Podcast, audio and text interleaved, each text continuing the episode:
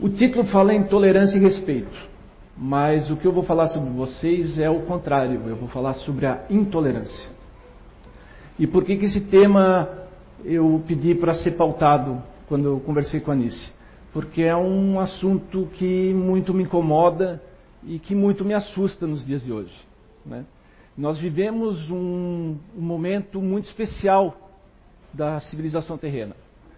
É, nós temos uma revolução tecnológica sem tamanho, né? mas a gente não está sabendo aproveitar. Da mesma maneira que hoje as informações eh, você tem em segundos, hoje também ah, o que nós vemos é o discurso do ódio, o discurso da intolerância cada vez mais forte, porque hoje em dia é muito mais fácil de ser disseminado. Então é sobre a intolerância que nós vamos conversar aqui e sobre os efeitos que a intolerância pode criar no seu extremo. Tá? Então, o primeiro exemplo é esse. Vocês podem ver as duas fotos. Alguém pode me dizer o que, que tem de diferente nas duas fotos?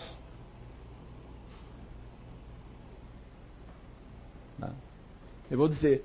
A foto da direita é uma foto tirada em 1960 nos Estados Unidos, no auge do movimento dos direitos civis. E a foto da esquerda é no mesmo país, tirado o ano passado.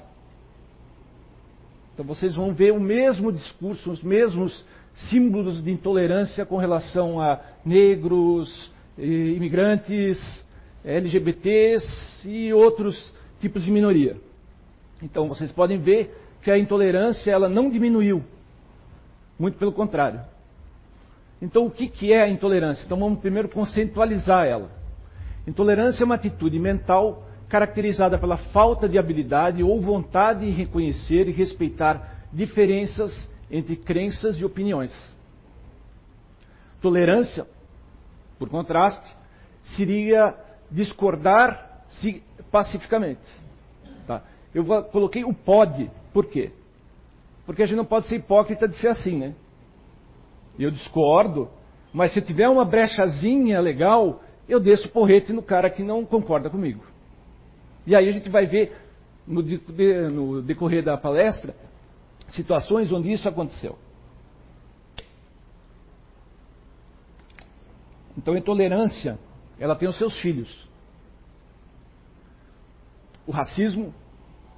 E aqui à esquerda vocês veem uma foto de um lixamento que aconteceu nos Estados Unidos em 1930, de negros.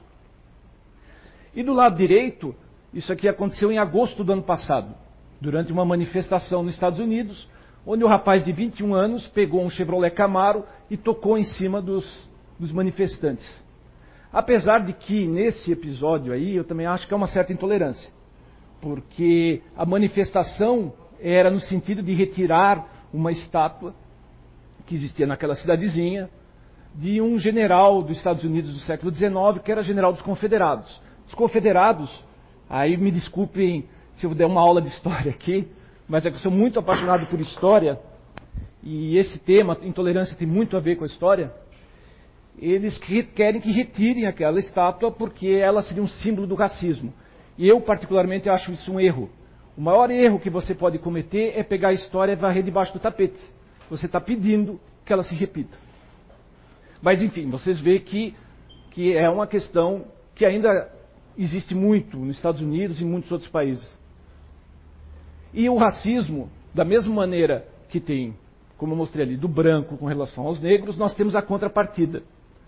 Que aqui é uma foto de uma manifestação do movimento negro aqui no Brasil, onde eles colocam essa, com perdão, essa pérola, dizendo que miscigenação também é genocídio. E o Evangelho segundo o Espiritismo, no capítulo que fala sobre honrar pai e mãe, ele diz o seguinte: as separações são necessárias ao progresso, tanto nas famílias quanto nas raças, pois elas se degeneram se não há cruzamentos, se não mesclam-se umas às outras. Não existe civilização nenhuma na história da Terra que conseguiu evoluir e se manter sem interagir com as demais culturas, com as demais civilizações. Na Pérsia Antiga, só a título de exemplo, no tempo dos gregos, existia um império chamado Império Persa, que o rei Dário, que era o imperador da época, à medida que ele ia expandindo o, o império dele, ia conquistando outros povos, a primeira coisa que ele fazia era ir no templo dos deuses daquele povo conquistado, render homenagem àqueles deuses e colocar pessoas daquele povo em postos estratégicos do império dele.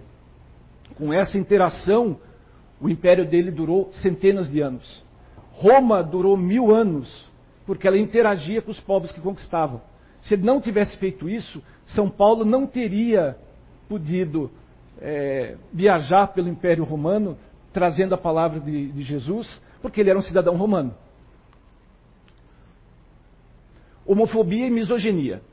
Homofobia é a aversão a tudo que é LGBT. Né? E misoginia é a aversão à mulher. É colocar a mulher é, num sentido inferior.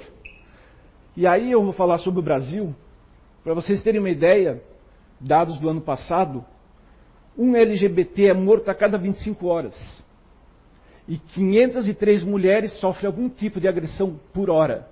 Isso equivale a mais ou menos 29% das mulheres do Brasil. Seja agressão verbal, seja agressão física. Aí eu penso assim: a gente fala que os países do Oriente Médio são países atrasados, porque a mulher tem que usar burca, porque a mulher tem que usar chador. Mas aí eu me lembro que no Irã, por exemplo, 80% das mulheres têm curso universitário. E aí eu me pergunto se os números, eu não tive tempo de pesquisar, se os números da violência contra a mulher nesse, nesses países é igual no Brasil. E eu chego à conclusão que o Brasil não é tão mais evoluído quanto esses países. Intolerância religiosa. Aí nós temos aqui à esquerda né, uma charge onde um cidadão ocidental diz que o problema do Islã é intolerância. Mas ao mesmo tempo eles proíbem, na França eles proíbem as mulheres islamitas a usar o chador nas escolas, há movimentos para impedir que hajam mesquitas, e, no caso mais extremo, agora querer impedir que os refugiados sírios entrem na Europa. E aqui à direita, uma manifestação também contra o Islã, que foi feita na Austrália, que é o cúmulo. Né? A Austrália, para quem conhece a história dela, a Austrália nasceu como uma penitenciária. No século XIX, o Império Britânico era dono da Austrália, pegava os, os criminosos e exilava na, na Austrália. Quer dizer, um país de exilados, criminosos, na sua no seu nascedouro, hoje quer impedir que outros refugiados vão para lá para se mesclar com a cultura deles. E a contrapartida, da mesma maneira que a gente tem a intolerância com relação aos muçulmanos, que é o caso mais extremo que a gente vê hoje, tem ao contrário. Aqui à esquerda a gente vê uma manifestação no Paquistão contra os Estados Unidos, e a reação mais extrema, que foi o 11 de setembro. Então, pelas cenas e pelo resultado disso que a gente vê aquela máxima de Mahatma Gandhi, né? Que olho por olho todo mundo acaba cego, é o que é está acontecendo hoje no mundo. E não pense que a intolerância religiosa é lá, só lá fora, não. Aqui a gente também tem essa intolerância religiosa. A foto da direita aconteceu ano passado em Brasília.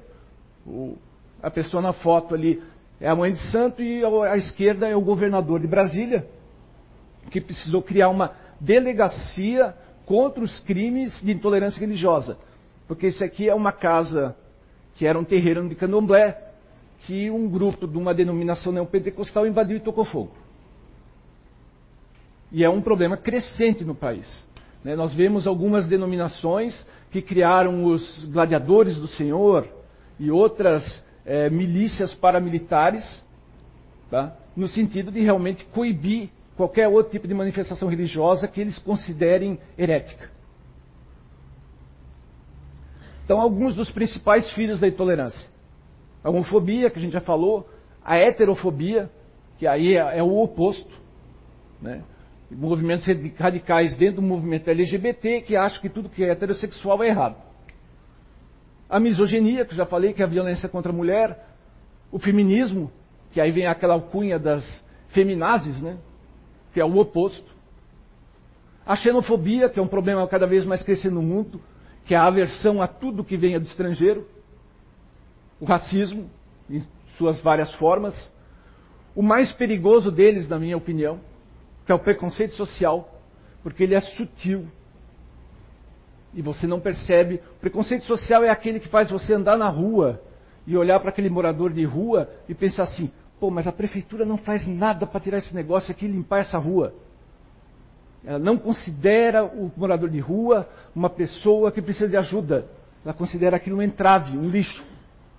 E outras situações de preconceito social, que vai desde o sujeito que está numa classe social mais abastada, que não quer que o filho namore com uma menina ou um rapaz de uma classe mais, mais humilde. E outras formas de preconceito social. A intolerância religiosa, que a gente já conversou, a intolerância política, cada vez mais crescendo no Brasil, é aquela história de coxinha para um lado, mortadela para o outro, petralha, comunista, fascista, e isso acaba degenerando em violência nas suas situações mais extremas. O etaísmo, que é o preconceito à idade, e isso é muito sutil, a gente encontra hoje no mercado de trabalho, as pessoas acima de 40 anos de idade, com toda a experiência que elas podem ter, elas não encontram um local no mercado de trabalho, porque não há previsão para isso. E o mais recente, que é o bullying. Recente e perigoso. Porque antigamente, eu lembro do meu tempo, que eu era classificado como nerd na escola, ah, você até sofria dentro do colégio. Mas aí você saía do colégio, ia para tua casa, tinha tua turminha, você administrava isso. Hoje em dia não. Hoje em dia com as redes sociais, o bullying ele te persegue. Então a a, o jovem não é só perseguido dentro da escola, ele é perseguido no Facebook, no Twitter, em tudo, 24 horas por dia. E aí o que, que acontece? Os índices de suicídio que a gente vê cada vez maiores. Nos Estados Unidos, um, um massacre por mês em, em, colégios e outros tipos de, de reações a esse tipo de preconceito. Então, como eu ia dizendo, a intolerância e seus filhos geralmente nascem no ambiente familiar ou não são nele combatidos. Então, eu vou pegar um exemplo bem clássico que eu pensei assim. Aquele pai de família toma sua cervejinha todo final de semana, volta troncho para casa, a mulher atrasou no almoço, aí ele bate na mulher. E o filho vendo, bate na mulher. Aí vai ver o futebol. Né? Aí pega o filho e aí começa. Ele é de um determinado time, aí tem outro time, o outro time tem a sua alcunha, ah, é Bambi, é porco, é gambá, é aquela coisa toda. Chega pro filho, ah, lá o Bambi, tá, não sei o que, não sei o que, futebol, tá, não sei o que. Aí o menino vai com aquilo na cabeça pra, pra aula. Aí tem um coleguinha de sala de aula que torce pro time do Bambi. Aí o rapazinho é mais forte, vai lá dar uma porrada no menino. O menino volta com o olho roxo para casa. Aí o pai, grande filósofo e educador, dá uma outra surra no menino para aprender a não apanhar de Bambi. Que adulto a gente está criando com esse tipo de atitude em casa. A intolerância, ela é uma coisa emocional. Ela vem do emocional. Ninguém torna-se intolerante é, racionalmente falando. E são sentimentos sutis que se introduzem e estabelecem no coração e mente dos indivíduos lentamente, à medida que não vigiamos nossas emoções e pensamentos. É uma coisa até de energia, tá? principalmente de energia.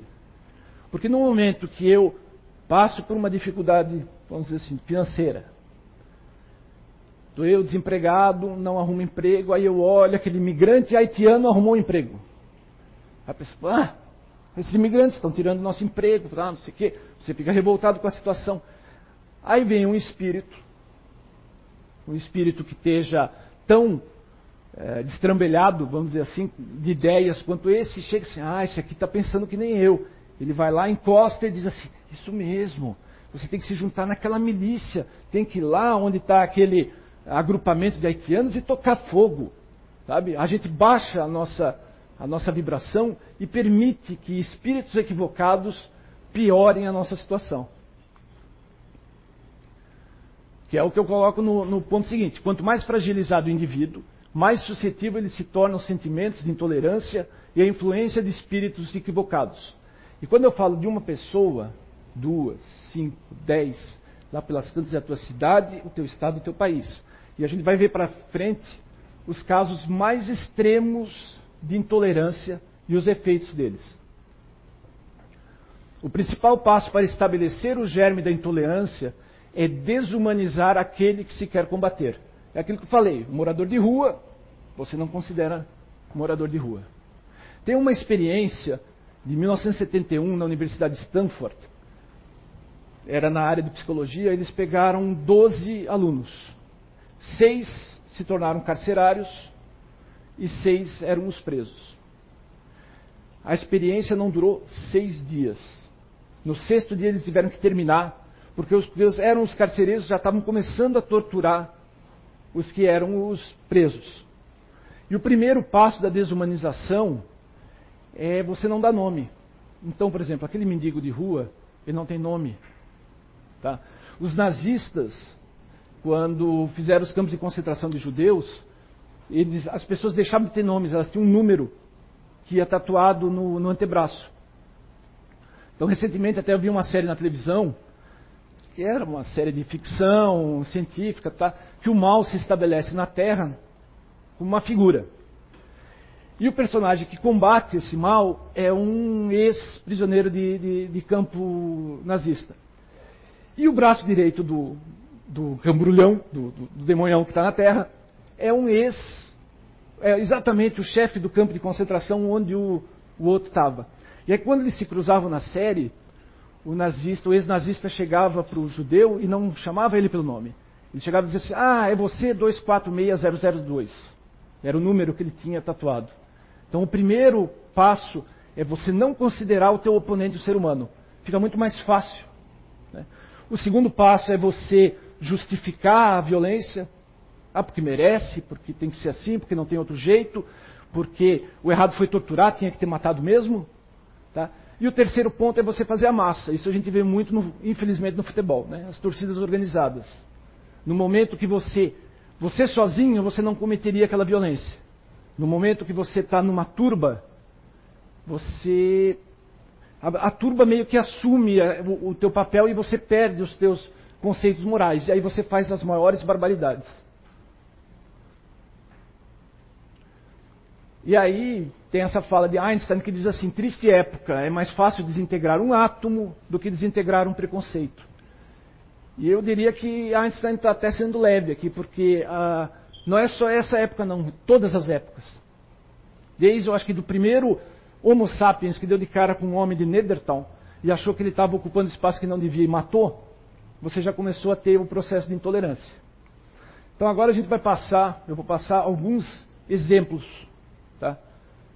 Começando em 1572, Noite de São Bartolomeu. O massacre da Noite de São Bartolomeu, ele foi um massacre engredado pela rainha da França na época, que era católica, para eliminar os protestantes da França. Ela ocorreu nos dias 24, 23 e 24 de agosto de 1572. Só, só na cidade de Paris foram mais de 3 mil mortos nessa noite. E isso se espalhou por 12 outras cidades da França na época. E os números foram de milhares de mortos. O, a noite de São Bartolomeu teve um impacto tão grande é, na espiritualidade que Allan Kardec escreveu dois livros sobre a noite de São Bartolomeu e um artigo na Revista Espírita de 1858 que fala que o rei Carlos IX, que foi o rei que fez a, a noite de São Bartolomeu, dois dias depois já tinha espíritos falando com ele de noite. Ele escutava gritos, gemidos. E durante muito tempo, nas sessões mediúnicas, isso lá no século XIX, ainda vinham espíritos querendo vingança pela noite de São Bartolomeu em 1572. Como hoje em dia, em muitas sessões mediúnicas, ainda vêm espíritos obsediados, obsessores, a ver com os massacres da Segunda Guerra Mundial. Aí, vocês vão dizer, ah, pô, mas isso foi em 1572. 1572, pô, nós estamos no século 21, tá? Então eu vou vir no tempo. Tá? Eu não vou citar aqui, por exemplo, o massacre dos indígenas na América. Não vou citar a maior violência que se teve com relação a uma raça, uma cultura, que foi a escravidão nas Américas, que foi desde 1572 até 1888. Tá? E vamos para o século XX, para o genocídio armênio, que ocorreu entre 1915 e 1923. A Armênia, que hoje é um país independente, fazia parte do Império Otomano, que era muçulmano, e os armênios eram cristãos, ortodoxos. O Império Otomano entrou na Primeira Guerra Mundial, estava se estranhando com os russos e precisava da região da Armênia para uma estratégia militar deles. Eles, com medo que os armênios, que professavam a mesma religião que os russos, se colocassem do lado dos russos para declarar, conseguir a independência, eles simplesmente resolveram realocar toda a população armênia daquele lugar para outro lugar.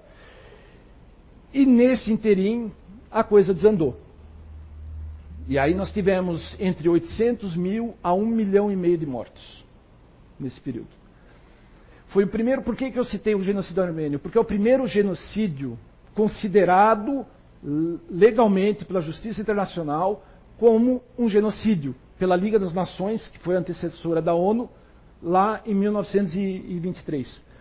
A Turquia, que é a sucessora do Império Otomano, até hoje ela não aceita que esse incidente foi um genocídio. Em contrapartida, até hoje ela tenta entrar na União Europeia, e os europeus que não querem um país islâmico dentro da União Europeia usam isso como desculpa para eles não entrarem na União Europeia. E agora vamos passar para o maior deles. Quer dizer, maior no sentido que ele é o maior documentado, o maior feito em escala industrial e de maneira assumida. Que todo mundo conhece. Né? O Holocausto. Aproximadamente 6 milhões de judeus, ciganos, pessoas com deficiência física, LGBTs, testemunhas de Jeová e outras minorias que foram colocadas em, em trens mandadas para campos de concentração para terminarem desse jeito. Hoje tem pessoas, infelizmente eu tenho até um parente meu que é revisionista, que diz: não, não foram 6 milhões de, de judeus, não tinha como, os fornos não tinham como queimar tantos corpos, porque a gordura. Tá, tentou me explicar assim, cientificamente. E aí eu só pude responder para ele o seguinte: tá, não foi 6 milhões, foi 600 mil, é genocídio do mesmo jeito. Foi 60 mil, é genocídio do mesmo jeito. É 6 mil, é genocídio do mesmo jeito. O massacre de Halabja. Isso aconteceu no Iraque, em 1988, teve 20 mil mortos.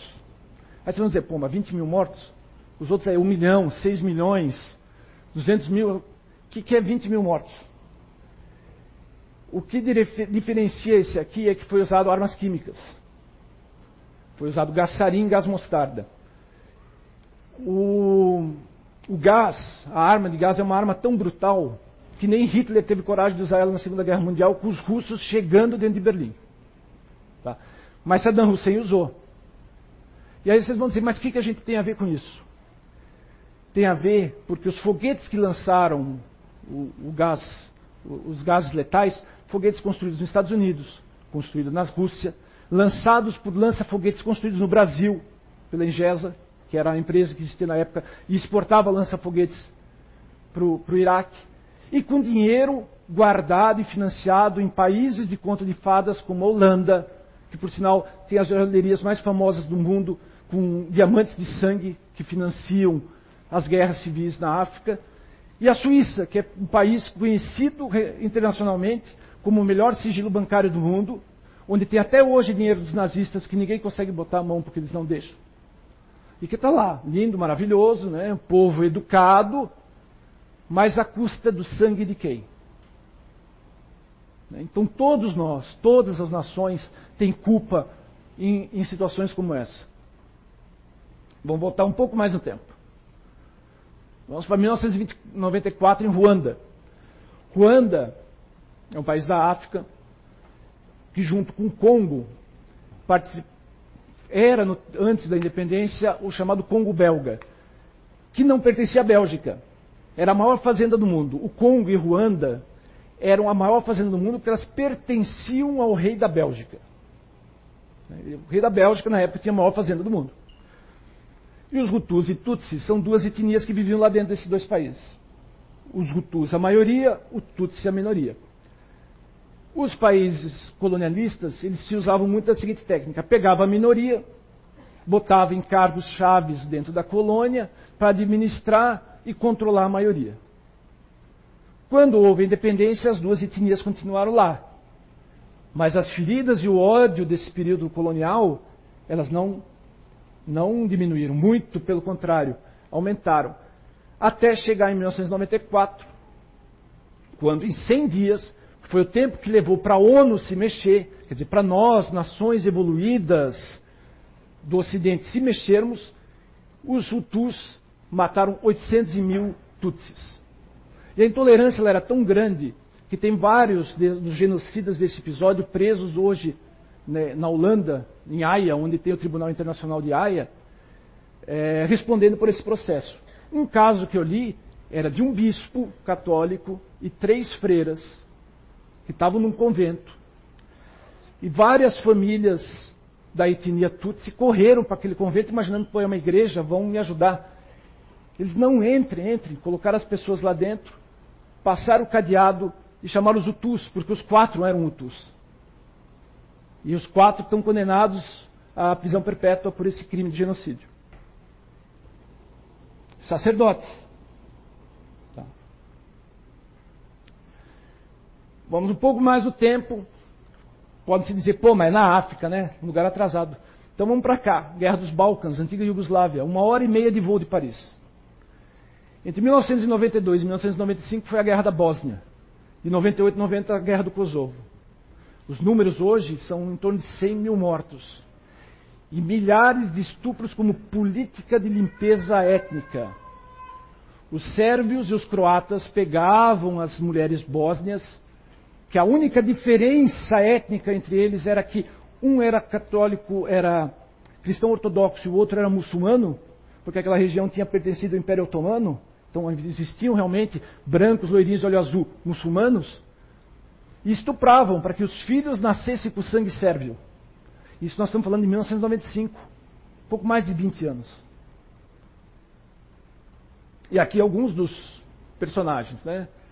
Slobodan Milosevic, que morreu durante o julgamento dele de ataque cardíaco. Radovan Karadzic, que foi condenado à prisão perpétua. A sucessora dele, Bigiana Pavizic, que que pediu desculpa e foi inocentada, e o Goran Hadzik, que até hoje ninguém achou. E agora a gente vai para os dias de hoje. A Síria. Essa semana, em torno de 300 mortos em um ataque sírio. Um ataque feito com armas russas e tendo seus os revoltosos, o motivo do ataque, usando armas americanas. Eu pergunto, o que nós temos a ver com isso? Tudo. Tudo. Porque essas pessoas estão tendo que sair de lá e não estão saindo porque querem.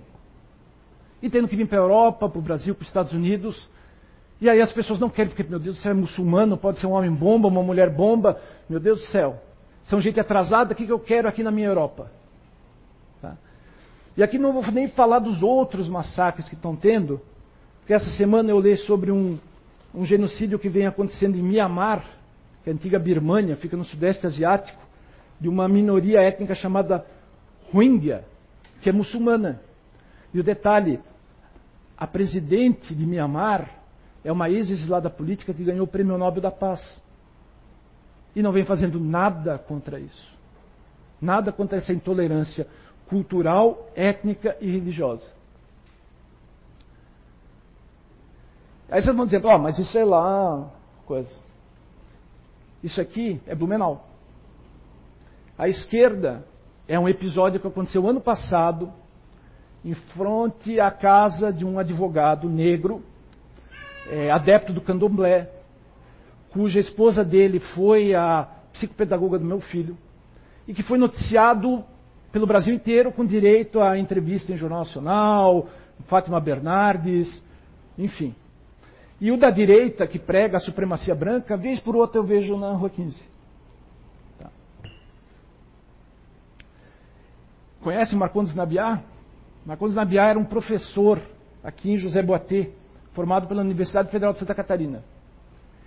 Ah, ele, para conseguir ganhar um pouco mais, porque infelizmente nesse país o professor ganha uma miséria, ele vendia picolé na praia. Ele e outros membros da, da aldeia ali de José Boatê. O erro dele foi estar de madrugada andando na Praia da Penha, agora em janeiro. Foi morto a paulada. Por quê? que era índio, estava de madrugada, índio de madrugada é vagabundo, vagabundo não merece viver, mata o cara. Pai de cinco filhos. Tá?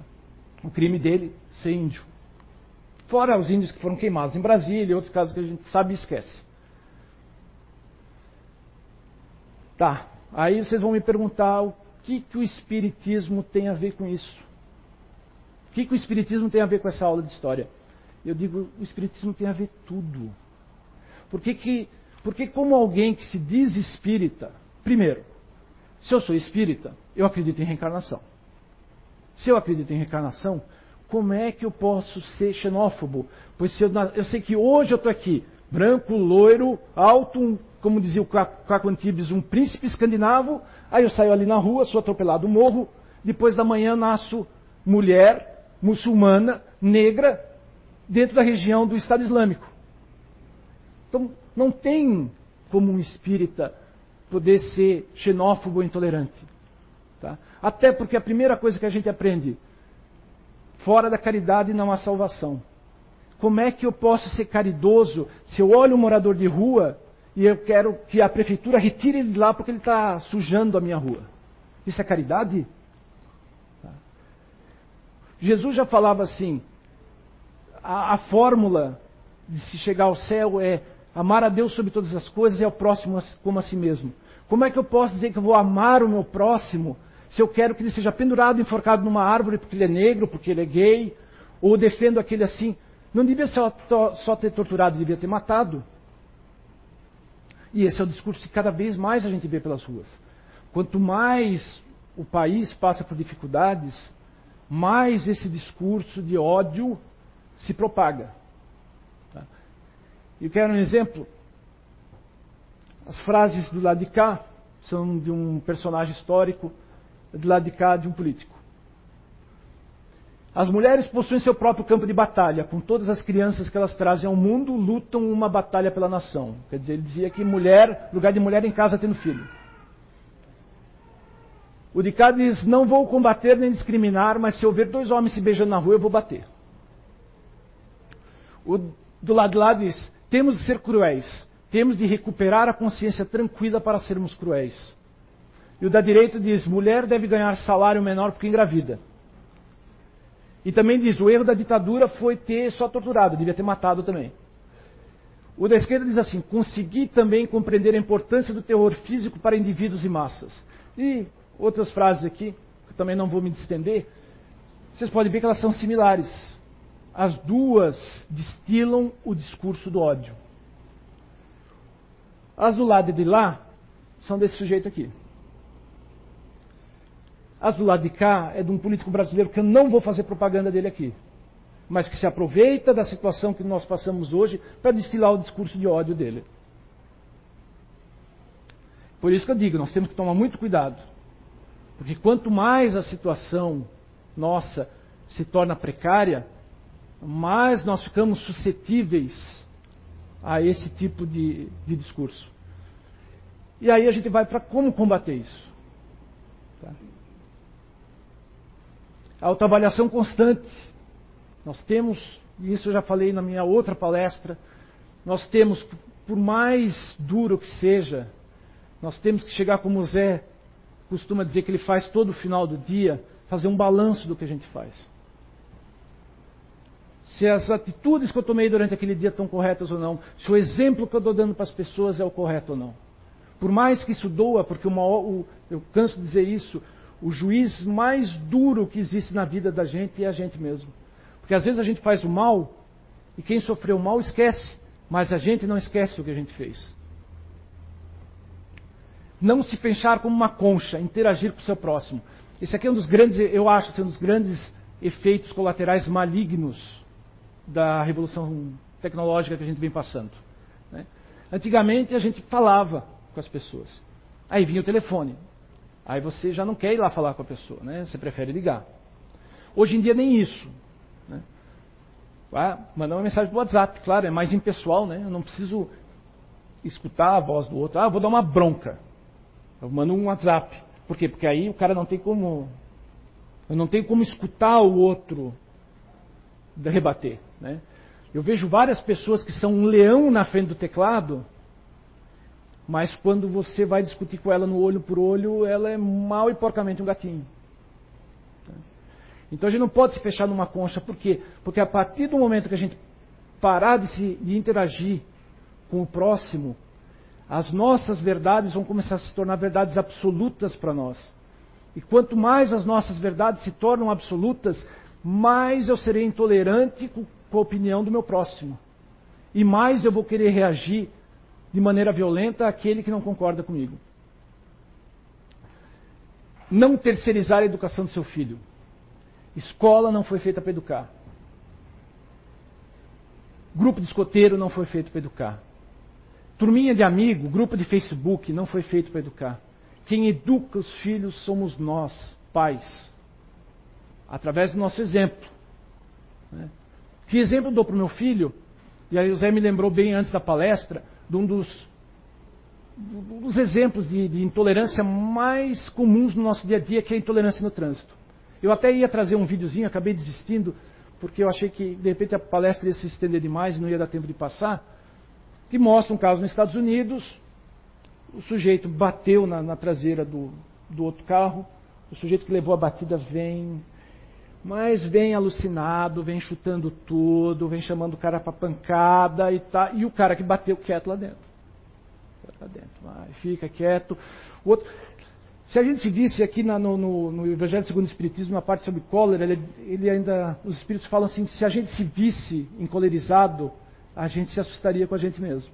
De quão ridículo que a gente é. E aí, nesse, nesse vídeo, a gente vê bem. E aí vem a pessoa, a turma do deixa disso, tira o cara. Tá. Agora vocês imaginem, a gente está falando dos Estados Unidos, onde todo mundo anda armado. Se o sujeito que estava dentro do carro se enfesa e resolve partir para a porrada lado de fora também. Tinha morrido um. Assim como semana passada, uma blogueira no Rio de Janeiro morreu de uma bala perdida por conta de uma discussão de trânsito, que ela não tinha nada a ver com o assunto. Ela só saiu do carro para ver o que estava acontecendo. Aquilo, essa frase é muito importante. As palavras convencem, mas o exemplo arrasta. Então não adianta eu aqui falar sobre intolerância, falar sobre desrespeito, falar sobre amar o próximo e sair daqui para fora e fazer o contrário. As nossas crianças, elas se espelham naquilo que seus pais, seus tios, seus professores fazem no seu dia a dia. E não pense que elas não são desatentas, porque elas não são, não. Hoje em dia elas são muito mais atentas do que no nosso tempo. E principalmente orar e vigiar. Porque, como eu falei, quando a gente se deixa levar pelo desespero, pelas situações difíceis, a gente reduz o nosso campo de vibração e a gente se torna presa fácil para os espíritos equivocados que ainda pensam dessa maneira. E aí eles nos conduzem a um caminho que a gente não gostaria de seguir. Então, orar e vigiar é uma máxima que a gente tem que ter sempre no nosso dia a dia. Aqui é uma. Eu postei, é uma chargezinha que mostra Jesus, Moisés e Moisés vendo uma explosão de Hiroshima, dizendo assim: Mas vem cá, vocês têm certeza que nós três fomos para a Terra para dizer que todo mundo tinha que amar o próximo? Então pense quanto que nós estamos decepcionando esses espíritos superiores que vieram à Terra e se sacrificaram para que nós pudéssemos evoluir. E esse aqui, né, a gente vê muito na internet, branco, negro, gay, hétero, católico, espírita, judeu, qualquer outra etnia, nós somos homo sapiens. Nós somos idênticos. Não há nada que nos diferencie. Né? Nós somos irmãos. E infelizmente somos crianças espirituais, por isso que o mundo está do jeito que está. E por fim, por fim ainda não, tem mais alguma coisa, mas essa máxima de Mahatma Gandhi eu acho que ela sintetiza tudo o que a gente tem que fazer para combater a intolerância. Sendo que eu sou imperfeito e necessito de tolerância e da bondade dos outros, também hei de tolerar os defeitos do mundo, até que possa encontrar o segredo que me permita remediá-lo. Se eu sou imperfeito e quero que os outros me aceitem nas minhas imperfeições, eu tenho que dar a contrapartida. E aí a gente chegará ao respeito. O respeito é um sentimento positivo e ele é fundamental na interação humana. Não há como se dizer em viver em comunidade se eu não respeitar o espaço do meu próximo, independente do que ele seja. E aí temos essa frasezinha da Mafalda, que também ela sintetiza como combater a intolerância. Ela está em espanhol, vou tentar traduzir. A Gisela não está aqui, né? Se a Gisela tivesse aqui, se eu errasse, ela me, me corrigia. Iremos viver em paz quando não existam diferenças entre as pessoas e compreendamos que todos nós somos parte de uma mesma realidade, essência num mesmo mundo, numa mesma vida. O mundo necessita tolerância, mas não espere que o outro faça. Comece por você mesmo. E finalizando, então eu queria pedir desculpa, eu sei que tem imagens ali que de repente podem ter sido fortes, de repente eu possa ter mexido com algumas convicções e ideologias de quem está escutando a nossa palestra, mas a questão da intolerância é algo que me aflige muito. Né? E a ideia dessa palestra realmente era provocar a provocar que as pessoas pensem do que é o nosso dia a dia e do que pode, pode ser. Tá? E aí eu não podia deixar de colocar essa, esse poema de Mayakovsky, que diz o seguinte: Na primeira noite eles se aproximam e colhem uma flor do nosso jardim e não dizemos nada. Na segunda noite já não se escondem, pisam as flores e matam o nosso cão, e nós não dizemos nada. Até que um dia o mais frágil deles, entra sozinho em nossa casa, rouba-nos a lua e, conhecendo o nosso medo, arranca-nos a voz da garganta. E porque não dissemos nada, não podemos dizer nada. Então, que nós façamos a nossa parte. E assim como aquela fábula que fala do incêndio da floresta, e que os animais estavam fugindo, e o beija-flor ia lá, levava água, voltava no rio, levava na água, e até que um animal falou assim: pô, mas tu está jogando a tua esse pouquinho de água, isso não vai apagar o incêndio. Mas o beija-flor chega e diz assim: Eu estou fazendo a minha, a minha, parte. Então que todos nós façamos a nossa parte. Porque com essa palestra eu estou tentando fazer isso. Eu sou uma pessoa apaixonada por história. E uma das maldições que dizem que o apaixonado por história tem é de ver a história se repetir. E não poder fazer nada por isso. E eu não quero não fazer nada por isso. Então, por isso dessa palestra. Obrigado. Ah, quase que eu esqueço. Eu vou deixar uma lição de casa para vocês. Dois filmes para vocês assistirem. Sobre esse tema tem dezenas, centenas de filmes. Eu poderia dizer aqui para vocês assistirem a lista de Schindler, né? A lista de Schindler eu assisti no cinema, não tenho vergonha de dizer, eu chorei. Chorei de vergonha. Eu não sabia se eu tinha mais vergonha de ser descendente de alemão ou se eu tinha mais vergonha de ser ser humano por aquilo que o filme mostra. Tem Hotel Ruanda, tem Tiros em Ruanda, tem Selma, tem dezenas de filmes. Mas esses dois eu acho muito importantes. Dois filmes, um de 20 anos atrás, que você encontra no Netflix, e outro 10 anos atrás, que eu não sei se tem no Netflix. Outra história americana, ou vocês podem procurar por American History X, é um filme, não vou dar muito spoiler, tá? Mas ele é um ex-líder de uma gangue é, neonazista nos Estados Unidos, que vai preso. E depois da experiência dele na, no presídio, ele tenta tirar o filho, o filho não, o irmão mais novo dele, das garras das gangues neonazistas que ele liderou. E o outro que eu acho fundamental é um, é um filme que a gente tem que assistir pra gente, a gente tem, tem que assistir para a gente como pai, a gente tem que assistir, assim, quem é professor aqui, leve na sua sala de aula e assista com os alunos. É a Onda, o nome original é De Welle, é um filme de 2008, um filme alemão, tá? que é baseado num, numa experiência que aconteceu numa high school americana em 1967. E basicamente é assim, a turma de alunos são alemães da terceira geração pós Segunda Guerra Mundial. E o professor é um cara ex-punk muito doido, que dá aula de história. E aí uma discussão na sala de aula, onde um aluno diz assim, não, mas, mas o que aconteceu com os nazistas não tem mais como acontecer na Alemanha, depois de tudo que aconteceu. E o professor rebate dizendo que não, que, aquele regime de ódio que aconteceu na Alemanha entre 1933 e 1945 pode acontecer a qualquer momento. E aí ele, ele dá ele, ele lança o um desafio para a turma. Né? E aí, nessa experiência, que eu não vou dar spoiler, que chega num momento ela foge do controle, ele mostra, e mostra a nós, espectadores, como é fácil disseminar o discurso do ódio e como é fácil se criar um regime de exceção, um regime totalitário, um regime de opressão às pessoas. É isso aí.